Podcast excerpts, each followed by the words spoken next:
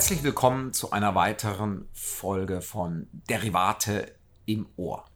Mein Name ist Christian Stork, ich bin Partner im Kapitalmarktrecht bei Linklaters in Frankfurt.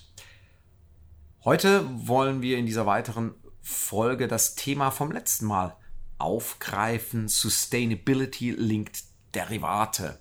Ich habe in der letzten Folge ja erwähnt, dass äh, diese Folge basiert auf einem White Paper der ISTA Future Leaders in Derivatives vom Mai 2022, in dem es um ESG oder Sustainability Linked Derivate geht. In der ersten Folge haben wir uns beschäftigt mit dem Thema der, der Einordnung der Features dieser, dieser Art von Derivaten und auch mit dem regulatorischen Umfeld, äh, in dem wir uns hier aus Blick der ESG-Thematik bewegen. Heute wollen wir das wieder aufgreifen und erweitern um drei weitere Themen. Zum einen das Thema Greenwashing, also Risiko an der Stelle kurz mal beleuchten. Das zweite dann die Dokumentation und last but not least äh, die KPIs, die Key Performance Indikatoren, also die Trigger, die quasi dann Cashflows im grünen Bereich dann auslösen, äh, was dort zu bedenken und zu beachten gilt. Steigen wir gleich ein äh, in das Thema und das ist ja eines der Unwörter, nämlich Greenwashing. Und äh, das ist ja ein, äh, ein Begriff, der äh, den, den äh, Stephen Major, der, der, den, der Vorsitzende der, der ESMA 2020 geprägt hat und gesagt hat, ja, was, was heißt eigentlich Greenwashing? Er hat gesagt, naja, wenn ich etwas ja, falsch verkaufe, falsch label, ähm, letztlich auch falsche Aussagen mache und etwas grün verkaufe, was überhaupt nicht grün ist und so tue, wie wenn ich hier dann ein grünes Investment anbiete, aber am Ende es ein ganz normales Investment ist. Wir reden ja bei der ESG hauptsächlich um das Thema des E's, weil ja, Social und auch Governance ist, sind wieder andere Themen, aber das E, also grün, das steht hier im Mittelpunkt. Und wie kann das, das Greenwashing hier verhindert werden? Wir haben zum einen die Regulierung, haben im letzten Teil des Podcasts auch dargelegt. Das ist deren Hauptantriebsfeder ist ja, die Verhinderung eines Greenwashings, indem ich eine Klassifizierung vornehme, indem ich klare Disclosure schaffe, äh, wird eben dann auch das Greenwashing verhindert oder zumindest eingedämmt, weil ich klare Kategorien habe, was als grün gilt und was eben nicht als grün gilt. Dann habe ich, auch das haben wir beim letzten Mal näher beleuchtet, diese Standards, die gebildet werden, zum Beispiel den EU Green Bond Standard, der dann einen bestimmten Label, ein Qualitätssiegel äh, auf meine Emission von Schuldverschreibung, also Bonds gibt. Wenn ich diese Standards einhalte, dann kann ich auch äh, wirklich mit, mit Fug und Recht behaupten, dass ich ein grünes Investment habe, wenn ich als Investor in diese äh, Bonds äh, investiere. Und daneben wird es dann noch, die, die EU hat weiterhin ähm, in Planung weitere ESG-Labels, die dann auch eben andere Finanzprodukte, wie zum Beispiel Zinsderivate oder auch FX-Derivate, sofern sie eben ein diesem Label entsprechenden ESG-Overlay haben, dann dieses auch bekommen, dieses, diesen Qualitätssiegel. Das heißt, Regulierung, aber eben dann auch äh, Softlaw gekoppelt mit, mit entsprechenden Standards verhindert dieses äh, Greenwashing. Wichtiges Thema und ich glaube, da äh, wird auch dann letztlich klar, warum die Regulierung so detailliert und auch dann so umfangreich ist, weil das die größte Angst ist, dass ich Fehlallokationen oder letztlich ähm, eigentlich das Ziel gar nicht erreiche, weil ich etwas als Green ja, brande, was es dann am Ende gar nicht ist. Kommen wir nun zur Dokumentation. Wir haben jetzt viel äh, geredet, ja, wie kann das aussehen, so ein äh, so ein Derivat, die Features, äh, den, die regulatorische Einordnung, das Greenwashing. Aber wie dokumentiere ich jetzt so ein Derivat? Relativ einfach, weil ich eigentlich immer ein Derivat habe. Also ich habe ein ganz normales Zins- oder FX-Derivat. Und ähm, dann kommt jetzt mein Overlay dazu.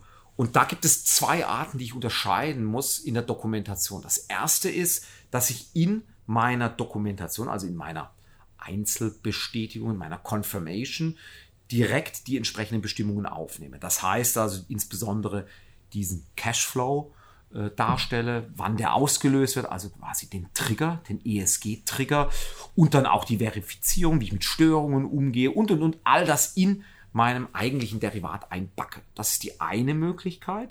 Die zweite Möglichkeit ist, je nachdem, was es natürlich für eine Transaktionsart ist, dass ich mein Derivat auf ein anderes Finanzinstrument, was selber grün ist, also ein grünes Finanzinstrument quasi verlinke, kopple.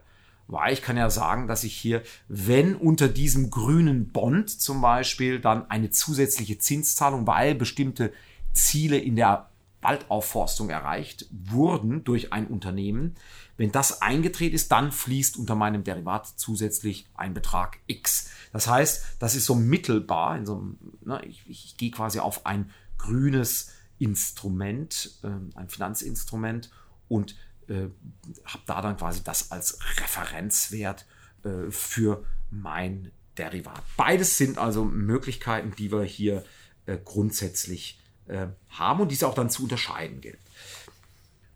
Wie sieht die Dokumentation aus? Was für Themen muss ich beackern in meiner Dokumentation? Ich will so ein paar rausgreifen.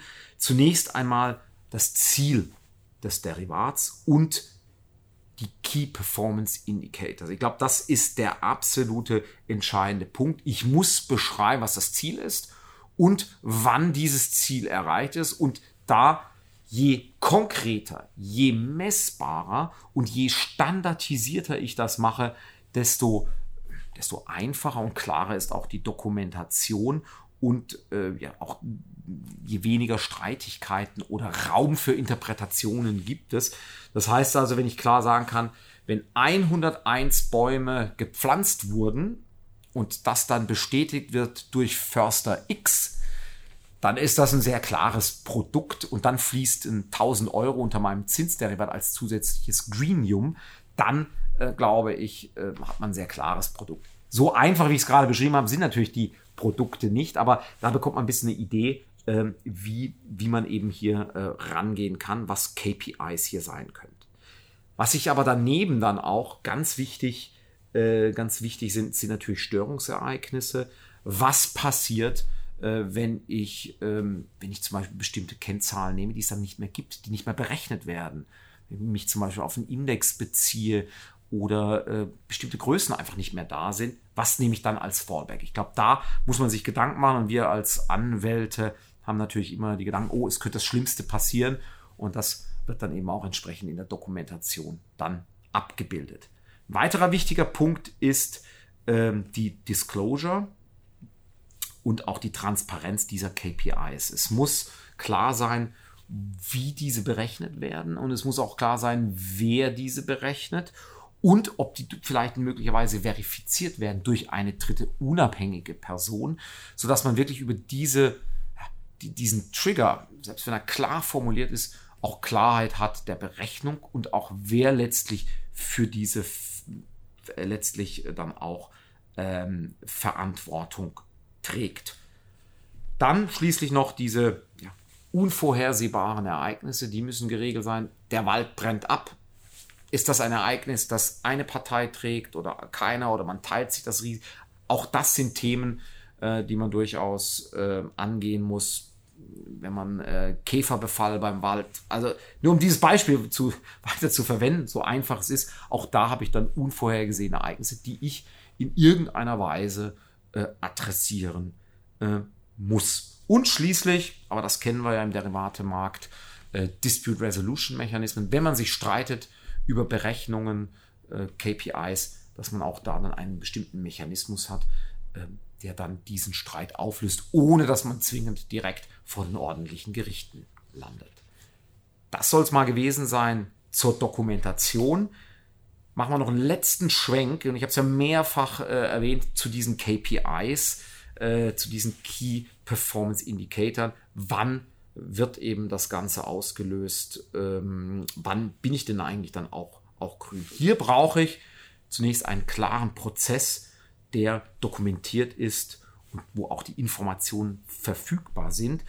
Dann brauche ich da auch eine klare Datenlage, auf welcher Datenbasis wird denn dieser Trigger letztlich berechnet? Ich brauche auch eine gewisse Häufigkeit und auch eine, äh, eine, Transparenz, gerade wenn sie aus der Sphäre eines Unternehmens kommt, die natürlich dann nachweisen muss, dass dieses Projekt passiert, wie der Fortschritt ist und dort dann auch eine Transparenz geschaffen wird. Und da brauche ich eventuell dann auch äh, eine dritte Person, eine Unabhängige, die das dann nochmal auditet oder eben dann auch nochmal äh, prüft. Und dann muss ich auch noch mit ja, bestimmten Themen umgehen. Ja, sind diese Informationen vertraulich? lösen die vielleicht sogar Insider-Tatbestände aus. Ne? Wenn eben Projekte nicht so laufen, dann kann das durchaus ein Insider-Wissen sein, was dann plötzlich die Derivatepartei hat über ein Unternehmen. Ähm, also auch das muss man äh, beachten und die ganze Datenlage, äh, Datensicherheit, äh, all das ist ein, ein Thema, glaube ich, für, für sich. Schließlich dann noch ähm, vertragliche Absicherung in dem Sinne, dass bestimmte Zusicherungen abgegeben werden, die dann natürlich auch ähm, durchaus Schadensersatz äh, auslösen können, wenn sie eben nicht eingehalten werden, weil eben dieser ESG-Overlay ja doch dann sehr äh, wichtig für das gesamte äh, Produkt und mit Blick auf Greenwashing auch einzuhalten ist und dann eben auch entsprechende äh, Strafzahlungen erfolgen sollen, wenn es eben kein grünes Produkt am Ende ist. Schließlich dann auch noch besondere Beendigungsereignisse, wenn eben gerade äh, das grüne Element nicht verwirklicht wird, nicht eingehalten wird ähm, oder auch nicht einhaltbar ist, objektiv, dass das dann durchaus auch nochmal ein Aspekt sein könnte stundenlang noch weiter äh, über diese Themen reden und ähm, will es aber hiermit äh, dann abschließen. Vielleicht nochmal zusammenfassend äh, Sustainability-Linked Derivate. Das ist ein Thema, das ist, kommt nicht nur, das ist schon da und wird auch bleiben. Äh, deswegen lohnt sich hier ein Blick in dieses White Paper vom Mai 2022 und dann auch, gerade wenn Sie mal ein solches Tierchen auf dem Tisch haben, melden Sie sich bei uns, bei Ihren Kollegen von Linklaters. Wir führen Sie da gerne durch, unterstützen Sie in den verschiedensten Bereichen zu diesen ESG-Derivaten. Und äh, ich denke, dass wir hier noch einige Podcasts zu diesem äh, Thema machen werden. Ansonsten verbleibe ich soweit und äh, wünsche Ihnen weiterhin einen schönen Tag, eine schöne Nacht oder einen schönen Morgen und Derivate im Ohr.